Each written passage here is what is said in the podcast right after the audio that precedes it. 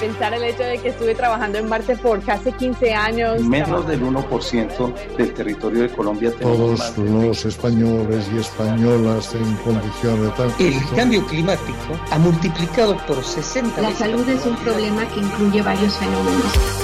Radio UNAM y las direcciones de divulgación de la ciencia y de las humanidades presentan La ciencia que somos. La ciencia que somos. Iberoamérica al aire. Noticias, conversación, entrevistas y más. Ciencia, tecnología y humanidades. La ciencia que somos. Iberoamérica al aire.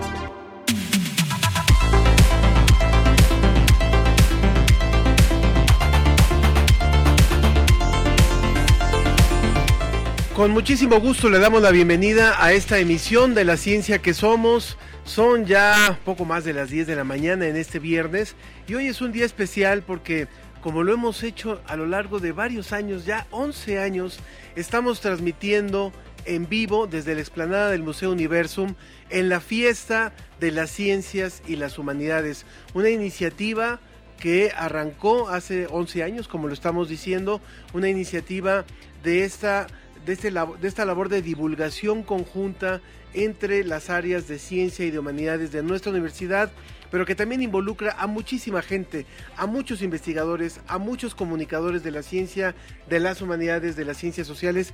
Y por supuesto hoy no podríamos estar realizando esta transmisión sin el apoyo de todo el gran equipo de Radio UNAM, a los que les agradezco como siempre, siempre que vienen por acá y es un placer siempre hacer cine, eh, cine, ya estoy diciendo yo cine. Bueno, ojalá debería ser padre hacer cine, los que lo han hecho. Milagro nos puede contar un poco de eso, pero más bien hacer radio en vivo y radio eh, también a control remoto. De manera que de, eh, de esto vamos a estar hablando hoy, de la fiesta de las ciencias y las humanidades, también por supuesto del eclipse, varios temas que tenemos, así que vamos arrancando con lo que tenemos preparado para hoy.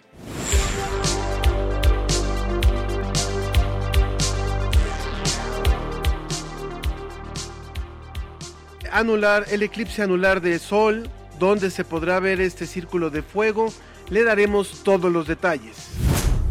Los pueblos originarios y su conocimiento para la protección del planeta.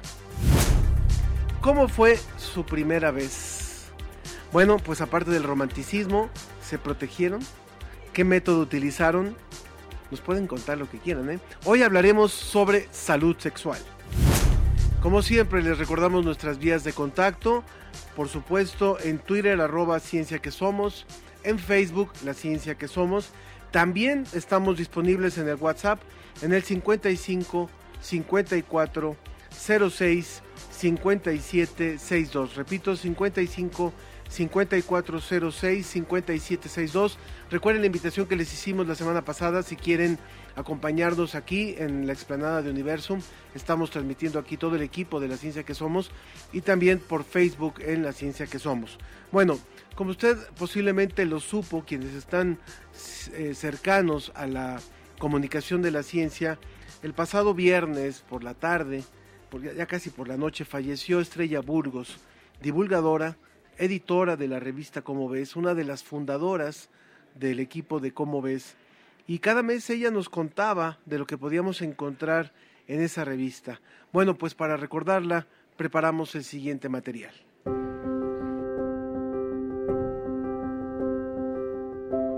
Estrella Burgos, una mujer cálida, elegante, aguerrida para defender lo que creía y con el corazón abierto. Así la recordamos familiares, amigos, colegas y alumnos. Inició su trayectoria en 1979 como parte del proyecto experimental de comunicación de la ciencia con el físico Luis Estrada. Ahí fue traductora de noticias del New Science y encontró su pasión, la divulgación de la ciencia.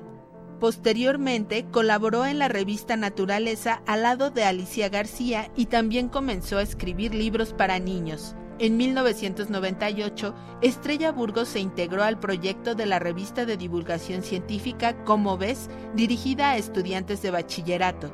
Por 25 años, fue editora de esta publicación emblema de la UNAM, donde lideró a su equipo para entender y traducir el quehacer científico de las y los investigadores. En el caso de la comunicación de la ciencia, retrabajar es, es un poco más importante y como dice una gran periodista de la ciencia, Deborah Bloom, en un medio, cuando hablamos sobre todo de periodismo, el periodista que mejor tiene que escribir es el que escribe de ciencia, porque es el que lidia con los conceptos más complejos. Y eso también lo, lo veía muy claramente Luis, Luis Estrada, ¿no? O sea, él nunca nos vendió la idea de que la ciencia es bueno, cosar y cantar y qué fácil. Pues no, es compleja, es muy compleja. Y uno también le va a pedir al público que haga un gran esfuerzo, ¿no? El chiste es que los convenzas de hacer el esfuerzo. Pero te tienes que meter, te tienes que empapar y por eso teníamos todos esos seminarios. Fue presidenta de la Sociedad Mexicana para la Divulgación de la Ciencia y la Técnica, ganadora del Premio 2000-2003 a programas de la Red de Popularización para América Latina y el Caribe UNESCO. También obtuvo el Premio al Arte Editorial 2007, otorgado por la Cámara Nacional de la Industria Editorial Mexicana, y en 2017 le otorgaron el Premio Nacional de Divulgación de la Ciencia Alejandra Haidar. A lo largo de 44 años se desempeñó como escritora, periodista de ciencia, profesora, guionista y conductora. Defendió la ciencia y heredó sus conocimientos a nuevas generaciones de divulgadores. Gracias por tu luz, Estrella Burgos. Yo no puedo dejar de decir que para mí fue maravilloso encontrar la divulgación como, como algo con lo que puedo vivir, con lo que me puedo ganar la vida y mantener a mi familia porque es, es, es, que es increíble poder trabajar en algo que te gusta tanto y que además te paguen por hacerlo, ¿no? Por eso creo que, que un divulgador se siente también como un científico haciendo su trabajo, tiene la misma pasión. Y porque además es un área donde todo el tiempo aprendes, todo el tiempo estás descubriendo cosas nuevas. Y hay muy pocos, yo no sé cuántos trabajos hay en el mundo que tú puedas decir que todos los días estás aprendiendo algo nuevo y que tienen tanto espacio para crear.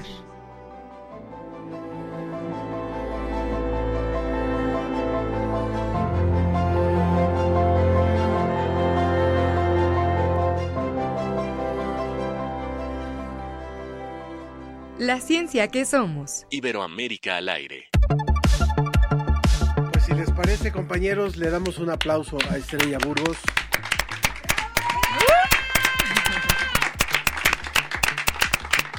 De esta forma, por supuesto, la recordamos y la celebramos. Y a darle, a darle con el tema de hoy, con los temas de hoy. Eh, está con nosotros Milagros, Milagros Vargas. Ella es una querida compañera y ahora directora de medios desde hace ya unos meses en la Dirección de Divulgación de la Ciencia. Muchas gracias, Milagros, por estar aquí con nosotros hoy para hablarnos primero, primero de todo lo que representa esta onceava edición de la fiesta de las ciencias y las humanidades. Sí, pues muchas gracias Ángel, estoy muy, muy contenta de estar en este espacio con ustedes y un, un, espacio, bueno, que es de casa y para contar justamente de esta gran fiesta que estamos en la undécima edición. Estamos muy contentos, cada eh, edición, ¿no? Con más actividades. Esta edición está dedicada al planeta sano y con un enfoque que se viene hablando desde hace mucho tiempo, Ángel, ¿no? Este enfoque que se llama Por una Salud, en el cual pues hace una reflexión en torno a eh, el cuidado de la salud animal, de la salud del medio ambiente y la salud del ser humano, todo esto para el equilibrio ecológico. Entonces, nosotros nos sumamos a este enfoque promovido por Naciones Unidas y que, bueno, este año lo promovemos dentro de esta fiesta, de esta gran fiesta que hoy celebramos y que, bueno, tiene múltiples objetivos y uno de ellos y muy importante, pues, si bien es incentivar las vocaciones científicas, pero también la idea, Ángel, es que vengan las familias, que vengan este, estudiantes, chicos y grandes y que todos juntos reflexionemos en torno a esta, problemática, ¿no? Que cada vez vemos más desequilibrio ecológico, cada vez tenemos más casos, y bueno, tuvimos una pandemia hace muy recientemente, eh, y que el término zoonosis fue titular durante muchos meses, ¿no? Y bueno, saber qué es la zoonosis, cómo podemos prevenirlo, qué podemos hacer nosotros al respecto. Entonces, bueno, esta fiesta va a ayudar un poco, un poco a eso y también va a ayudar un poco a motivar, ¿no? A, nuestros visitantes, a los que este, se unan a esta serie de actividades, a conocer un poco más de lo que eh, realizan las facultades y algunos institutos.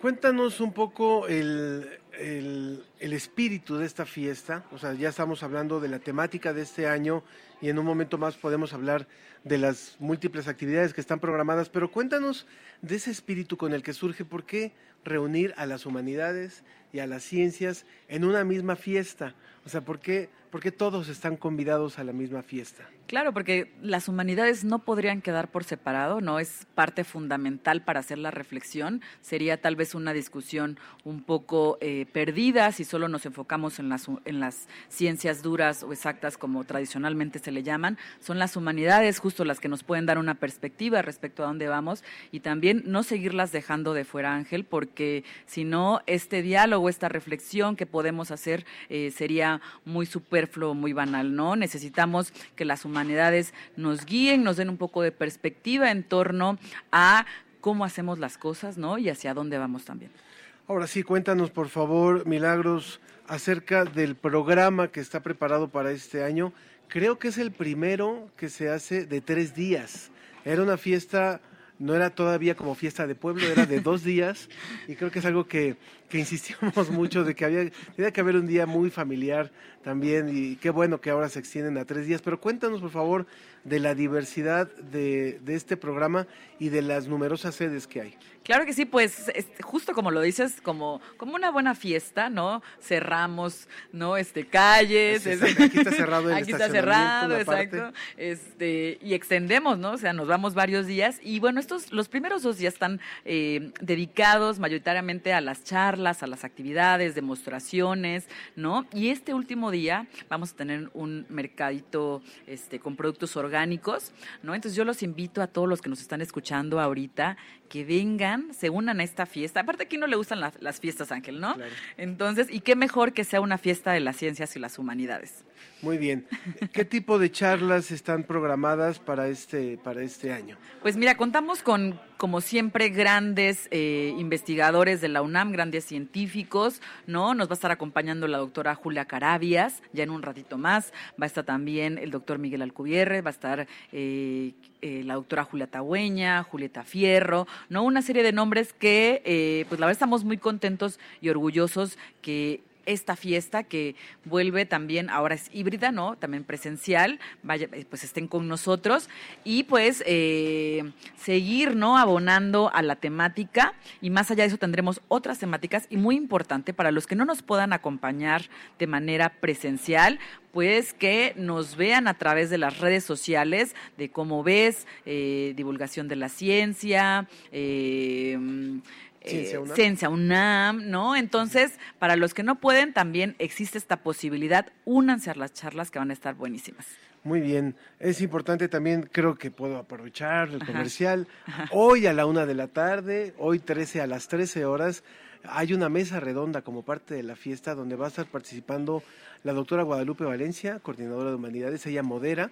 Está también eh, un investigador español de, altísimo, de altísima calidad, que es Ramón Ramos, que trabaja el tema del tiempo.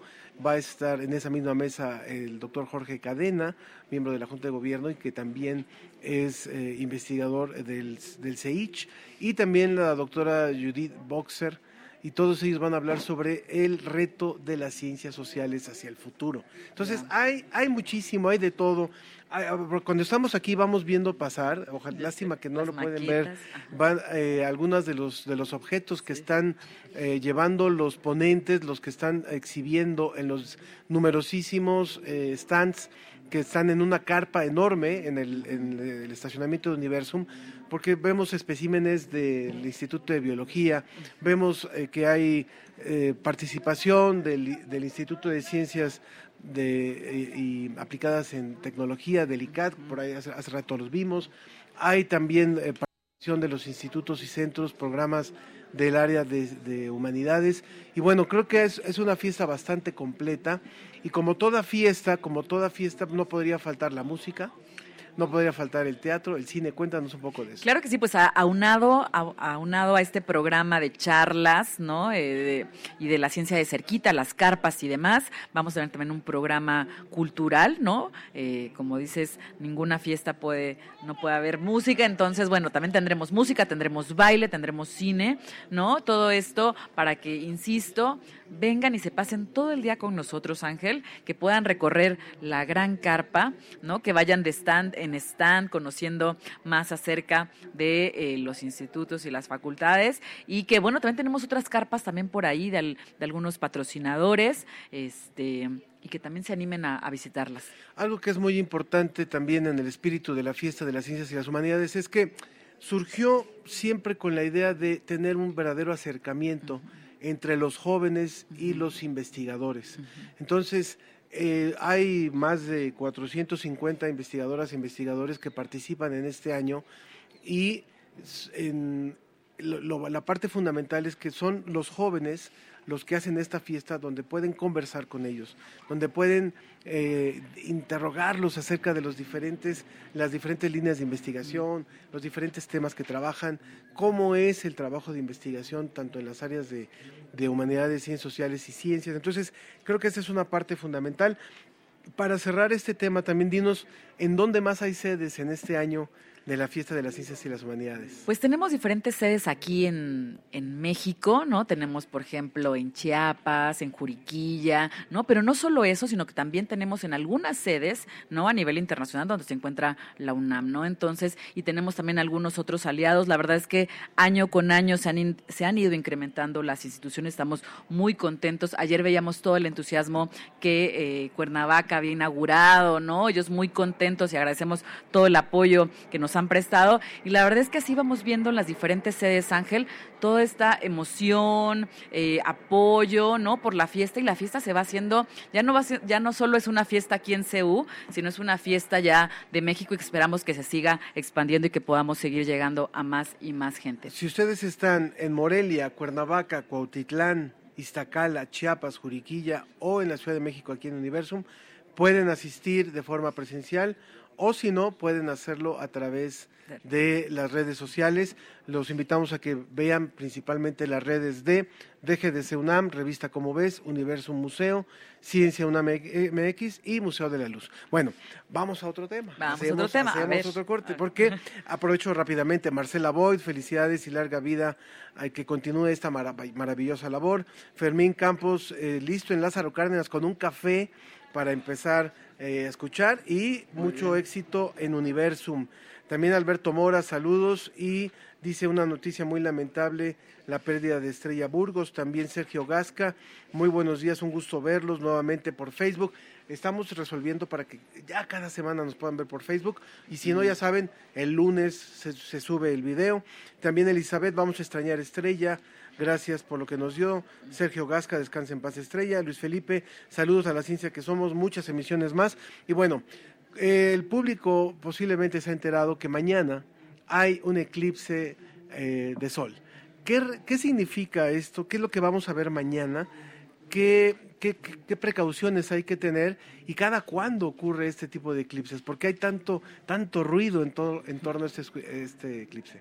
Pues sí, fíjate que la fiesta de las ciencias y las humanidades justo se une, ¿no? Con el eclipse, que es un evento, la verdad, Fíjate que desde, nuestros antiguos ancestros siempre nos ha llamado mucho la atención justamente observar el cielo, ¿no? Y justo ahora estamos en un momento sumamente importante. Mañana eh, tendremos un eclipse y bueno, para todos los que nos están escuchando, recuerden no mirar a simple vista, ¿no? Se requieren de unos lentes especiales que tendremos aquí en Universum, que tendremos aquí en la fiesta para todos los que gusten venir a acompañarnos.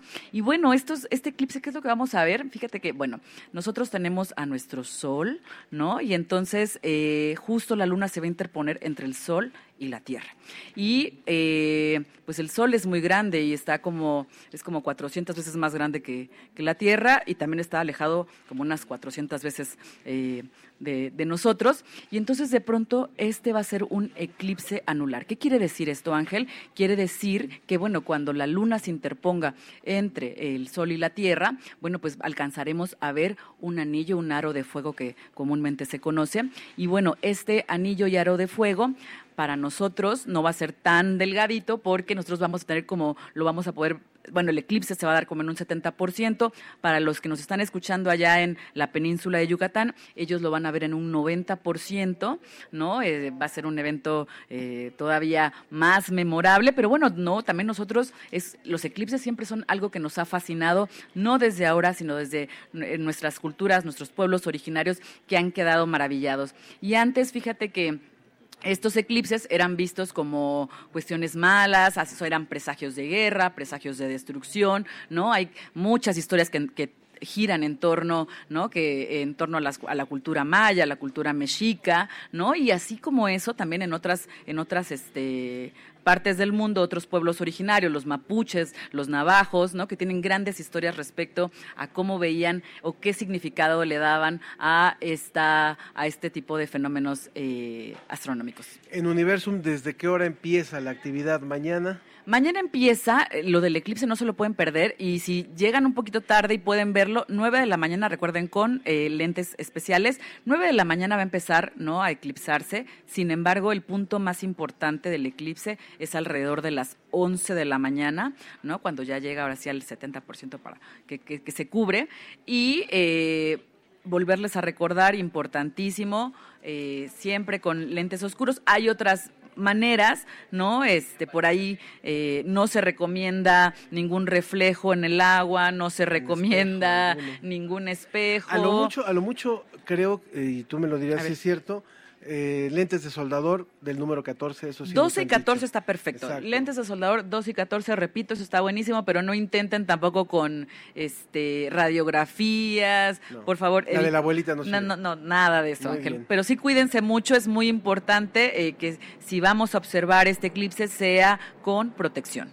Muy bien, pues Milagros, muchísimas gracias por esta invitación que nos haces. Mañana el eclipse a partir de las 9 de la mañana aquí en Universum. Y hay muchas sedes también, hay planetarios, busquen en el lugar en donde ustedes nos estén escuchando, busquen dónde va a haber y sobre todo eso, donde van a ver las condiciones adecuadas, el equipamiento adecuado, que en este caso son lentes especiales o estos lentes de soldado. Exacto. Bueno, Milagros Vargas, directora de medios de la Dirección General de Divulgación de la Ciencia. Muchas gracias. Nos dice Sergio Gasca, felicidades a la ciencia que somos, un programa indispensable para los que nos gusta la ciencia. Muchas gracias, Sergio. Luego nos dices cuánto te debemos del comercio.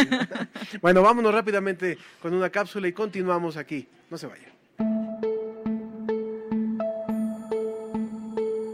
Los primeros días del mes de octubre, los comités en Suecia y Noruega nombran a los ganadores de los premios Nobel en las áreas de física, química, ciencias económicas, fisiología o medicina, literatura y trabajo por la paz. El pasado 5 de octubre de 2023 se nombró al escritor noruego John Fosse como ganador del Premio Nobel de Literatura por su prosa innovadora y por dar voz a lo que no se puede decir. El novelista, poeta y dramaturgo, traducido a más de 50 idiomas, aborda en sus obras temas como el envejecimiento, la mortalidad, el amor y el arte. Trilogía es uno de sus libros más reconocidos. Reúne tres breves novelas que relatan una trágica historia de amor en la Noruega rural. Women, Life, Freedom. La activista iraní en pro de las mujeres, Narges Mohammadi, fue nombrada desde Oslo como ganadora del Premio Nobel de la Paz el pasado viernes 6 de octubre. El comité reconoció el movimiento Mujer, Vida y Libertad en defensa de los derechos de las mujeres iraníes que ejemplifica la galardonada. Actualmente, Narges se encuentra en una prisión de Irán cumpliendo una injusta condena de más de 10 años y 154 latigazos. Hello. Hello, am I speaking with Claudia Golden? Yeah. El último premio del 2023 fue designado el lunes 9 de octubre a la economista estadounidense Claudia Goldin, laureada en el área de ciencias económicas. En su investigación, describió por primera vez el panorama completo de los ingresos y la participación de las mujeres en el mercado laboral a lo largo de los siglos. Explica que las mujeres están ampliamente subrepresentadas en el mercado laboral mundial y cuando trabajan ganan menos dinero que los hombres. Goldin es la tercera mujer que recibe el premio en esta categoría. Para la ciencia que somos, Mariana Martiñón.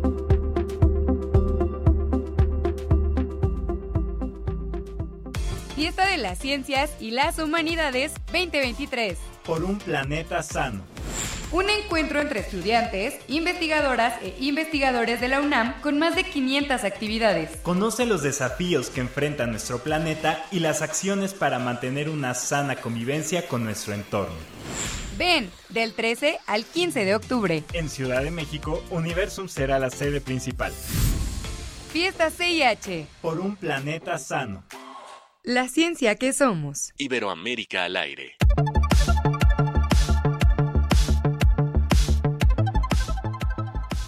Si ustedes nos acaban de sintonizar, están escuchando La Ciencia que Somos.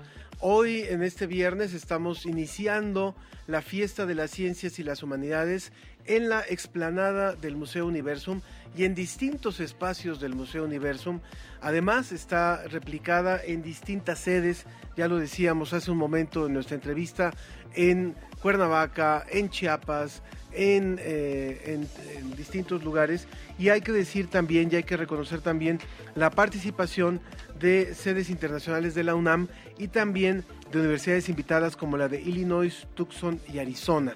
Y les decíamos también hace rato, les recordamos la invitación para que a la una de la tarde nos acompañen en el foro R3 en una gran mesa redonda que encabezará la doctora Guadalupe Valencia con el tema Los retos de las ciencias sociales, donde participan diferentes investigadores y esto es parte de la actividad de la exposición 10 en Humanidades en la fiesta de las ciencias eh, y las humanidades. Recuerden de esta, de esta exposición que le hemos hablado muchísimo en las últimas semanas.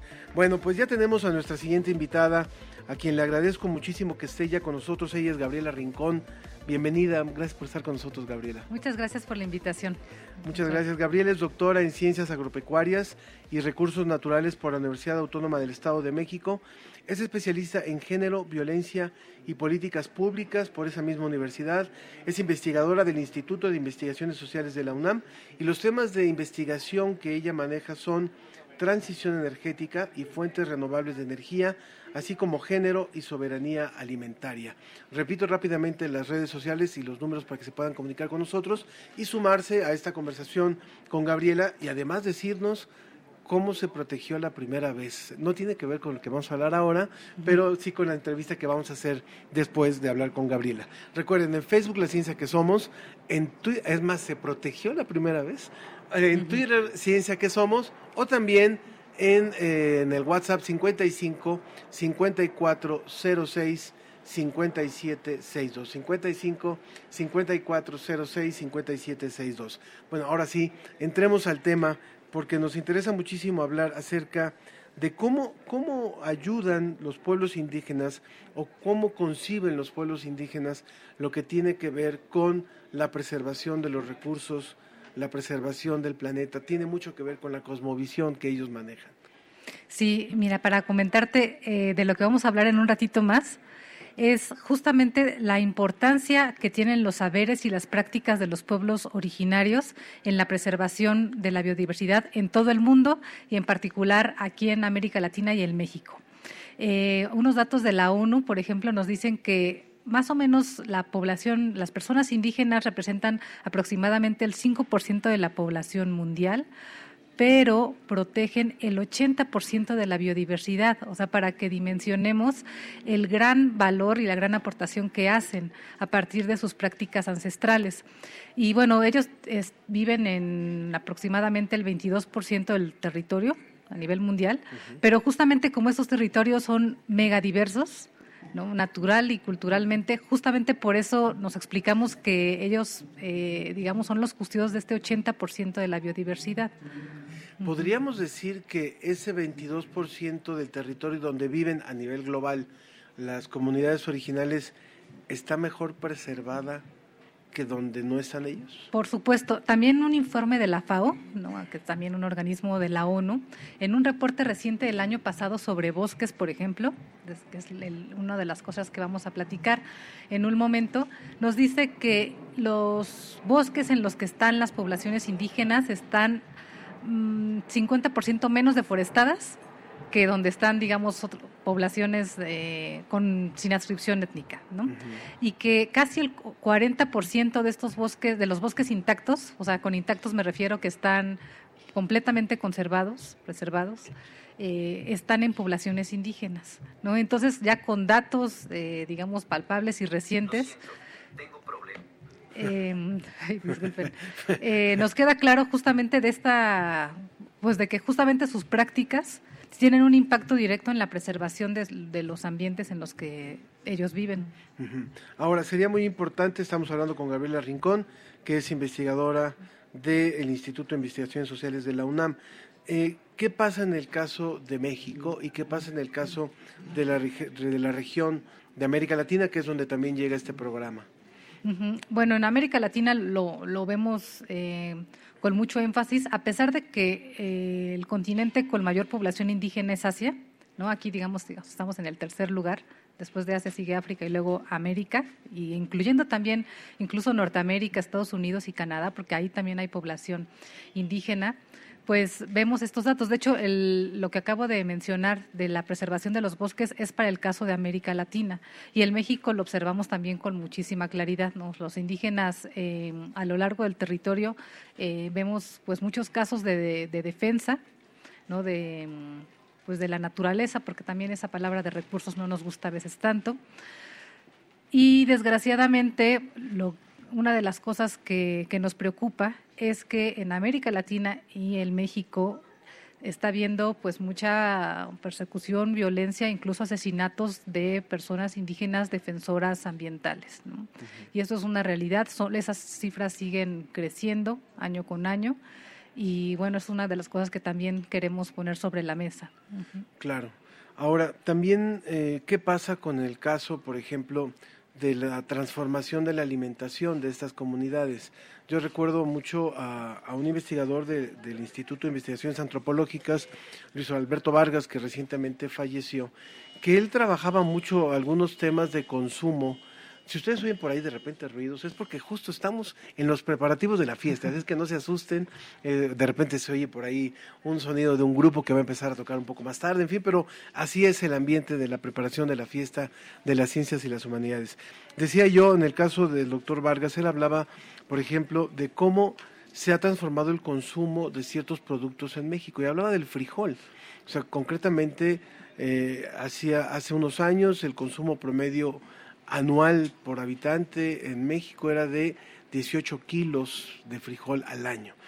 Con las, con las sopas este, instantáneas, él lo observaba así, había habido una reducción casi a la mitad. Y eso habla, por supuesto, de producción y habla de consumo también en ciertas zonas rurales. ¿Qué tanto se ha transformado esta, eh, eh, el consumo de ciertos productos y la producción de algunos, de algunos cultivos en las zonas rurales a partir de toda esta este, entrada de tantos, tanta mercadotecnia, tanta, tanta publicidad. Sí, qué bueno que lo mencionas. Eh, sí hemos visto ese fenómeno, eh, al menos en las localidades en donde yo he hecho trabajo de campo. Y muchas veces se culpa a las mujeres, ¿no? Eso también eh, es algo que hemos notado, que se les culpabiliza. Bueno, es que ya no quieren cocinar, o se les hace más fácil, o, o por ejemplo, los jóvenes ya no quieren eh, dedicarse a, al campo, pero en realidad lo que estamos viendo es que pues, la responsabilidad primera es de las políticas gubernamentales que, por ejemplo, en estos programas de seguridad alimentaria y demás les dan como una especie de canasta básica alimentaria o les dan estos programas de, de alimentos a bajo costo pero son hechos con productos enlatados, con productos mm, de muchas transnacionales, por ejemplo, eh, que no corresponden pues, a, a, sus dietas originarias. Entonces, en realidad no ha sido pues por la culpa de las mujeres rurales indígenas, sino justamente porque ha sido pues la dirección a la que pues a la que ha ido eh, pues los gobiernos, porque no podemos hablar solamente de una administración, sino pues una política de ya casi 30 años, ¿no? A partir del Tratado de Libre Comercio. Pero la buena noticia es que siguen eh, preservando la mayoría, pues parte de sus, semillas nativas, como el maíz, por ejemplo, también varios frijoles, eh, leguminosas, hongos, por ejemplo. Gabriela, en tu experiencia, Gabriela Rincón, en tu experiencia en este tipo de investigación, ¿qué nos falta aprender? De los pueblos indígenas en cuanto a la preservación de nuestro medio ambiente?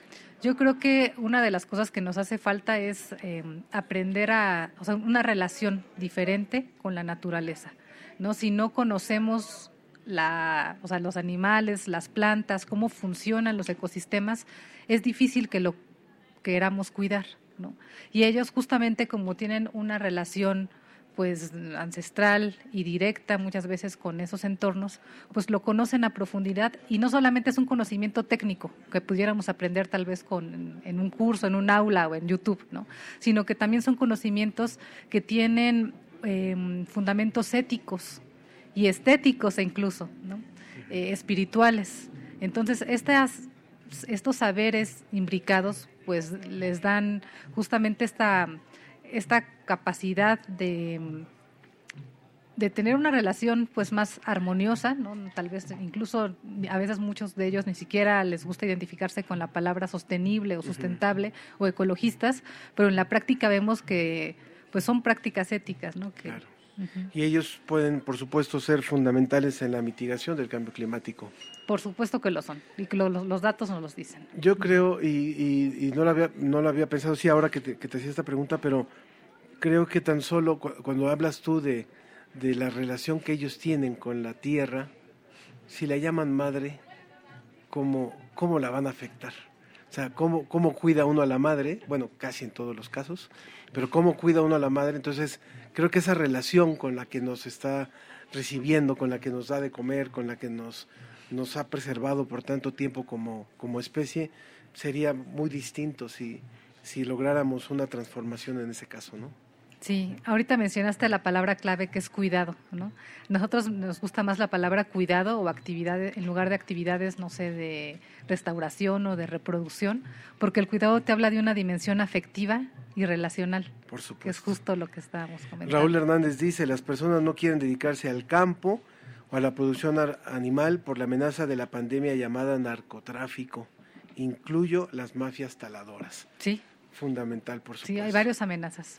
Pues muchísimas gracias, Gabriela Rincón, por haber estado con nosotros en esta charla. Eh, espero que muy pronto te tengamos nuevamente aquí en el programa de la ciencia que somos. Muchas gracias por la invitación. Muchísimas gracias y vamos a continuar. Continuamos en un momento más. Tenemos distintas llamadas de nuestro público. Por supuesto, le agradezco a eh, Mario Alberto Mora que nuevamente nos escribe y nos dice, y los premios Ig Nobel y dice, inviten a Sergio de Regules para hablar de ellos. Por supuesto, siempre es un tema interesante el de los premios Ig Nobel. Y, eh, les recuerdo, eh, nos pueden escribir al 55 5406 5762 55 54 06 5762 y también nos pueden escribir en Facebook en la ciencia que somos en Twitter arroba ciencia que somos también Xochitl Arellano dice viendo desde lejos en California, es triste ver que mi país ha dejado de lado desde la independencia el saber y sabiduría ecológica y cósmica de nuestra raíz originaria. Como dice la invitada, todo empieza desde las políticas públicas, en la independencia se hizo a un lado todo. Bueno, es, eh, los invitamos a que sigan conversando con nosotros y continuamos aquí en La Ciencia que Somos. 10 de los beneficios que nos aporta la investigación en humanidades y ciencias sociales para comprender el mundo. Todo en una misma exposición. 10 en humanidades. No te la pierdas a partir del 8 de septiembre en Universum. La ciencia que somos. Iberoamérica al aire.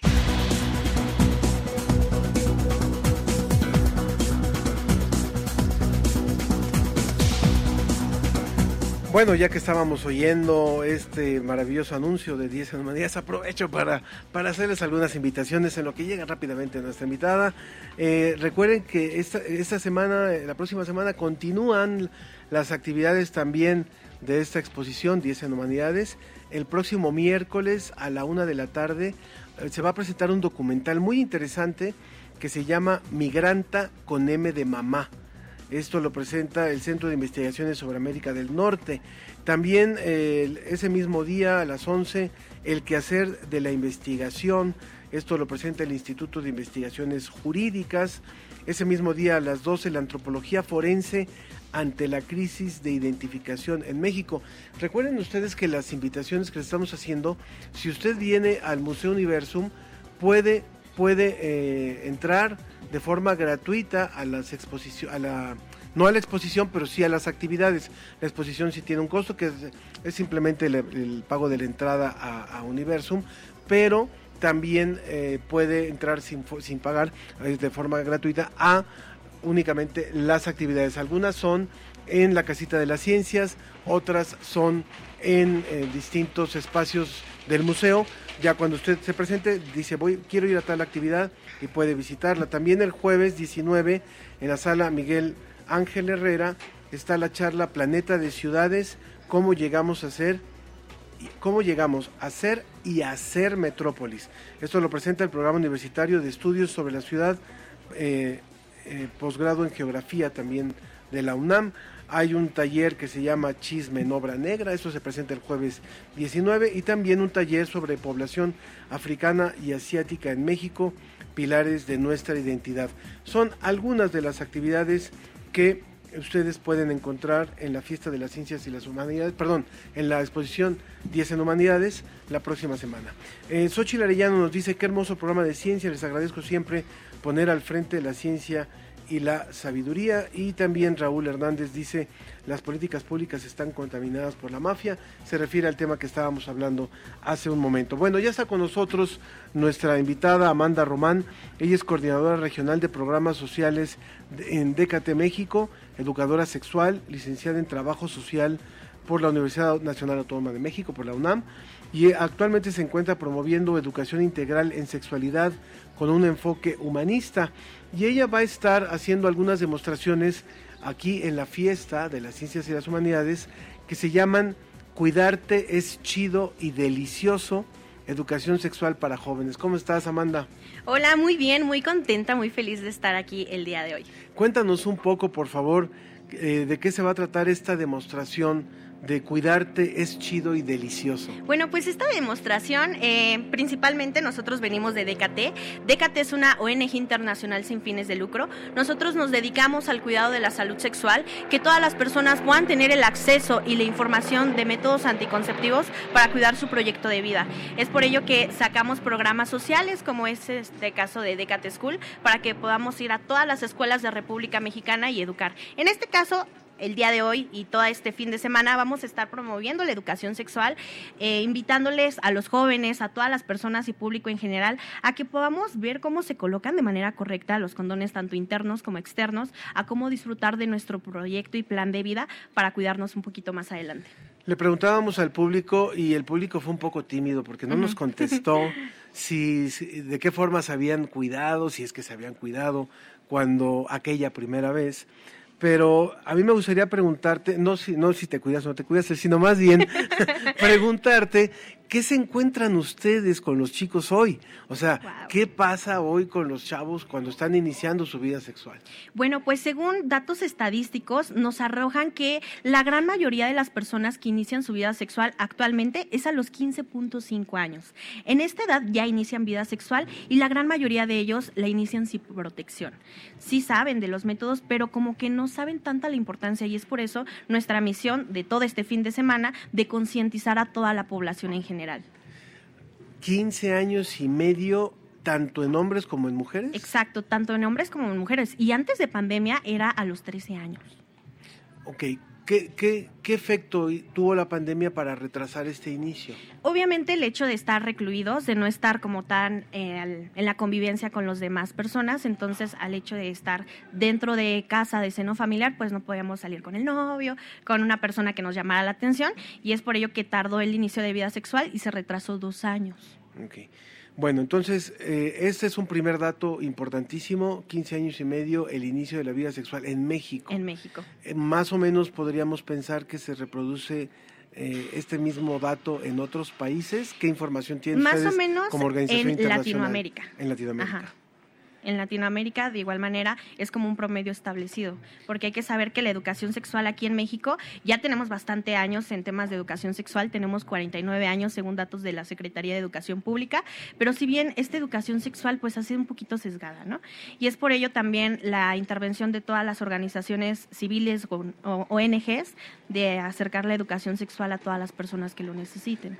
¿Cómo realizan ustedes este programa? Tú, me dices que van a escuelas, cualquier escuela que se lo solicite. Cualquier escuela de toda la República Mexicana, sea pública o ah, privada, desde primaria hasta universidad. ¿Dónde los pueden contactar para que ustedes puedan ir? Nos pueden escribir un correo electrónico a dflores.dkt dkt.com.mx con los De- datos de, su escuela. Flores. De flores. Arroba. arroba con todos los datos de la escuela, nombre, matrícula estudiantil para saber más o menos cuánta población nos vamos a estar aproximando y sin ningún problema. Nosotros damos desde charlas o stands como también lo vamos a tener el día de hoy. ¿Qué tipo de charlas son las que ustedes Las charlas pueden ser desde métodos anticonceptivos, embarazo, género, masculinidades, diversidad sexual, entre muchísimos otros temas. Ese es en el caso de las adolescencias, de las juventudes, de las infancias, pero también tenemos otro programa social para las empresas que son responsables en este caso y es Plan B. Plan B es para todas las empresas a nivel nacional que nos puedan contactar. Damos estas pláticas de sensibilización y concientización en estos temas de sexualidad. ¿Qué datos tienen ustedes y cómo están abordando el tema del embarazo adolescente? Es muy importante. Si bien el embarazo adolescente es una problemática social, económica y también un tema de salud pública muy importante. Y es por ello que lo estamos abordando en temas de concientización y de educación. Y aparte, pues acercar el insumo para que se puedan proteger durante todo su proyecto. Les recuerdo nuestras vías de contacto para que puedan participar en esta conversación con Amanda Román, coordinadora de programas sociales en DKT México. Es en Facebook, La Ciencia que Somos, en Twitter, arroba, bueno, Twitter ya no es X, es, eh, Ciencia que Somos, y también en el WhatsApp 55 54 06 5762 55 54 06 5762 para que puedan participar con nosotros. Yo te preguntaría también, Amanda, eh, la, la sociedad mexicana ha cambiado y creo que esto también podría estarse reproduciendo en otros países de la región donde nos escuchan, que es en América Latina. Ciertamente en, en épocas de nuestros padres o de, o de, a lo mejor mis padres eran a la altura de tus abuelos, la- esa edad, pero a la altura de, esas, de, esa, de esa generación, obviamente era muy difícil hablar de estos temas de forma abierta. No podíamos imaginar que en la escuela, en el Pensador Mexicano, allá en Santa María la Ribera, hubiera una asociación que fuera, a una escuela pública, que fuera a hablar sobre los programas de cómo usar los condones. O sea, yo veo imposible que mis, pa- mis padres hubieran tomado una charla de ese tipo. Entonces, obviamente esto ha evolucionado. ¿En qué nos beneficia? Pero bueno, eso además, el ejercicio de la vida sexual también ha cambiado muchísimo.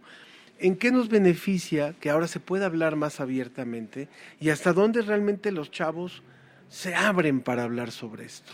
Pues realmente te voy a decir la experiencia que yo he tenido tanto en primarias como en secundarias, que son el primer nivel, y los chavos, los niños están abiertos de conocimiento, realmente están, no tienen prejuicios, no tienen este estigma que normalmente tenemos los adultos, ¿no? El hecho de verlo con cuidado o con miedo. Ellos están abiertos al conocimiento y está muy padre también acercarte a una escuela y que ellos te cuenten todas sus dudas que no se las han podido expresar a papás y a mamás.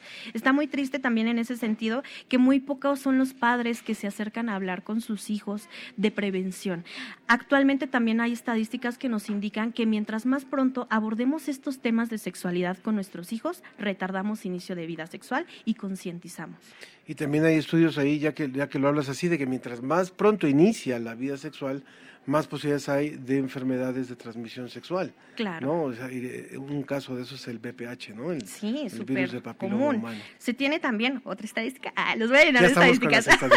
Tomen Es que nota, mucho. tomen nota, por este, favor. Que cerca del 80% de la población mexicana en algún momento de su vida va a tener BPH, papiloma humano. Y es por ello también que se han hecho algunas estrategias en el caso de gobierno de sacar vacuna, vacunación para niñas menores de 9, 12 años y para prevenir el cáncer cervicouterino. Entonces, es muy importante tenerlo en cuenta que no solamente eh, las personas que inician vida sexual a temprana edad van a estar como que en la línea de las infecciones. Todas las personas pueden ser portadoras o pueden tener este riesgo. Cuéntanos un poco, por favor. Amanda nos está ya escribiendo nuevamente, nuevamente nos escribe eh, Raúl, Raúl Hernández. Él dice, eh, si tiene, dice, desgraciadamente esta vida de genitalidad está fuera de tiempo porque los adolescentes son forzados, no abusados. No tienen una formación fisiológica, anatómica, emocional y espiritual y estas desgracias son por padres libertinos o sin padres. Sentir no es consentir, decía San Agustín. Eso nos dice, nos dice Raúl. Cuéntanos un poco, por favor, cómo se realizan estas demostraciones que van a estar haciendo ustedes aquí en el stand que va a estar funcionando en la fiesta de las ciencias y las humanidades? Bueno, estas demostraciones, las pláticas breves que nosotros vamos a estar brindando en el stand, pues también es con base a la edad del público en general, ¿no? Podemos tener en el stand que se acerque un niño de primaria, un niño de 6, 7, 8 años, pero a él no le vamos a hablar de condones, le vamos a hablar del cuidado de su cuerpo, que nadie le puede tocar, nadie le puede dar besos de manera forzada. Desde ahí se tiene que eh, adecuar la educación sexual y todos los temas que nosotros manejamos, no nada más de condones como tal, que a veces nos conocen de, por condones, ¿sí? Si bien también abordamos diferentes temáticas y se va a adecuar a las edades del público establecido. Eh, ¿Podrías un poco para el público que nos ve por Facebook mostrar un poco lo que se va, lo que se va a estar explicando? Bueno, aquí vamos a explicar lo que sería la colocación correcta de condones. Si bien aquí son unos lubricantes, estos lubricantes eh, son de chicle, nos pueden apoyar en estas penetraciones que se hagan un poco más eh, disfrutable, que no duela un poquito tanto. Y en este caso, pues también vamos a estar regalando insumo, condones, lubricantes, muchísimos regalitos más. Muy bien, entonces ustedes les, explican tanto a, hombres, a varones como a chicas cuál es el uso adecuado, decías tú, tanto de los condones internos como de los condones externos y el uso también de lubricantes y demás. Eh, a veces, y retomo el comentario de, Raúl, eh, creo que estamos en una época donde hablar, hablar de las drogas, por ejemplo, no, forzosamente es fomentar el uso de las drogas. O sea, también hay que entender la realidad en la que estamos. Es dar la información para que los chicos sepan perfectamente las consecuencias del uso de las drogas. ¿Qué pasa con el tema de la sexualidad? O sea, hablar de prevención, hablar de uso de, ciertos eh, métodos, no quiere decir estoy fomentando que lo hagas. O sea, finalmente eh, el chico va a tener cierta información y va a tomar sus propias decisiones, pero esta información no se daba cuando nosotros éramos adolescentes. O sea, yo, yo tampoco recibí esa información a los 12, a los 14 años. Sí, incluso se, bueno, en tu caso no recibiste, en mi caso, que soy otra generación, yo sí recibí, pero yo, muy sinceramente, solamente me acuerdo que recibí una clase y con esa clase te bastaba para todo. Clase muy breve de métodos anticonceptivos y los maestros en ese tiempo no te enseñaban a cómo colocar un condón de manera correcta, ¿no? Que es algo muy básico que nos puede salvar incluso la vida. Entonces, desde ahí estamos sabiendo que era una educación sesgada y únicamente en el tema de reproductividad. Pero ¿qué pasa con la exploración del cuerpo? ¿Qué pasa de ver todos los cambios que va a tener mi cuerpo poco a poco? ¿Cómo va a ir evolucionando? ¿Qué pasa también de hablar de erotismo? ¿Qué te, qué te gusta a ti? ¿Qué te da mucho placer en la vida, todas esas cuestiones pues normalmente no se tocaban, que son también en temas de sexualidad. ¿Por qué crees que ha sido sesgada esa educación? Por prejuicios, muchos prejuicios, muchos estigmas. Muy bien. Bueno, pues nos, nos queda un poquito de tiempo solamente ya. ¿Qué, ¿Qué recomendación darías para los padres jóvenes que nos están escuchando, que tienen chicos que están entrando en esta edad de los 12, 14, 15 años y ¿Cuál es la forma más importante, crees tú, de ir abordando estas temáticas? Muy importante, es una pregunta muy buena. El hecho de educar a nuestros hijos, nuestras hijas, no nada más es a los 12 años, es desde los 3, 5, 7, 8, 9 años, el que les enseñemos cómo se tienen que bañar, el aseo, el cómo tienen que cuidar su cuerpo, cómo se tienen que limpiar, que nadie les puede tocar. Desde ahí empieza la educación sexual, poner parámetros. Ya cuando vamos a los 12, 13 años podemos hablar de temas de reproductividad, colocación correcta de condones, pero siempre y cuando nosotros tengamos el acercamiento y la confianza con nuestros hijos, va a cambiar todo esto.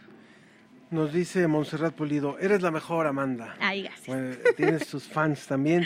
Y bueno, eh, también podrías dar alguna, alguna, algunas redes sociales, alguna información para claro que sí. público que esté Del mismo modo, nos pueden contactar en arroba condones prudence, en Instagram, en Facebook como condones prudence, y pues ahí pueden ver todas las dinámicas que nosotros sacamos en DKT México, y también ahí colocamos, damos información para colocación de métodos anticonceptivos a cuota de recuperación, así como también vasectomía sin para que podamos planificar y podamos seguir adelante.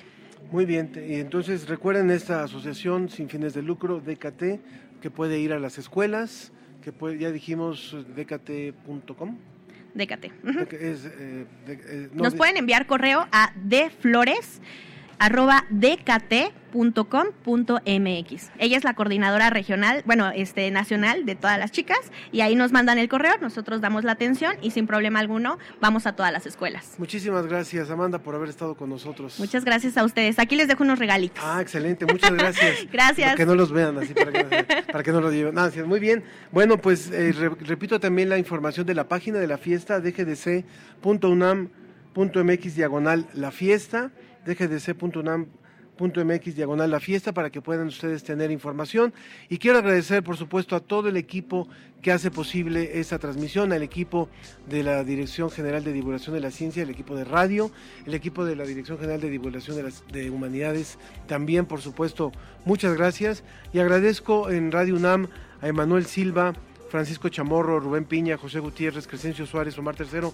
Muchas gracias compañeros, esta transmisión ha salido muy bien.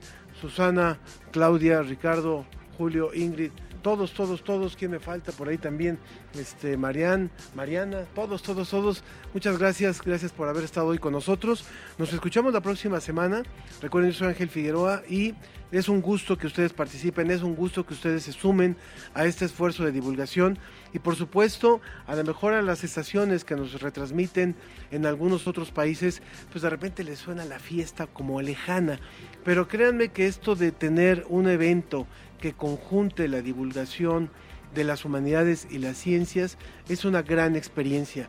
Ha sido una experiencia de 11 años iniciada por Pepe Franco, hace, hay, que, hay que darle reconocimiento a las ideas, por supuesto, y que ha ido creciendo, ha ido madurando conforme pasa el tiempo y hoy, bueno, pues tenemos, tenemos eh, mucha gente involucrada, hay cientos de personas que participan en la organización de esta fiesta e incluso hoy llegando a sedes internacionales de la UNAM, con universidades invitadas, con medios de comunicación como Radio UNAM, aquí está llegando a los compañeros del IMER también desplegando su antena para transmitir, en fin, es una verdadera fiesta, les recomiendo muchísimo, acérquense hoy, mañana y el domingo aquí en la explanada de Universum.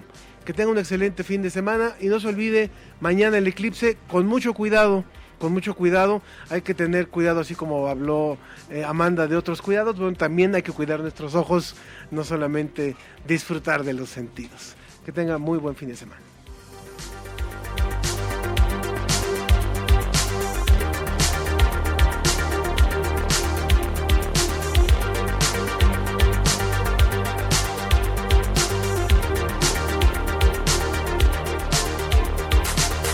Esto fue La Ciencia que Somos.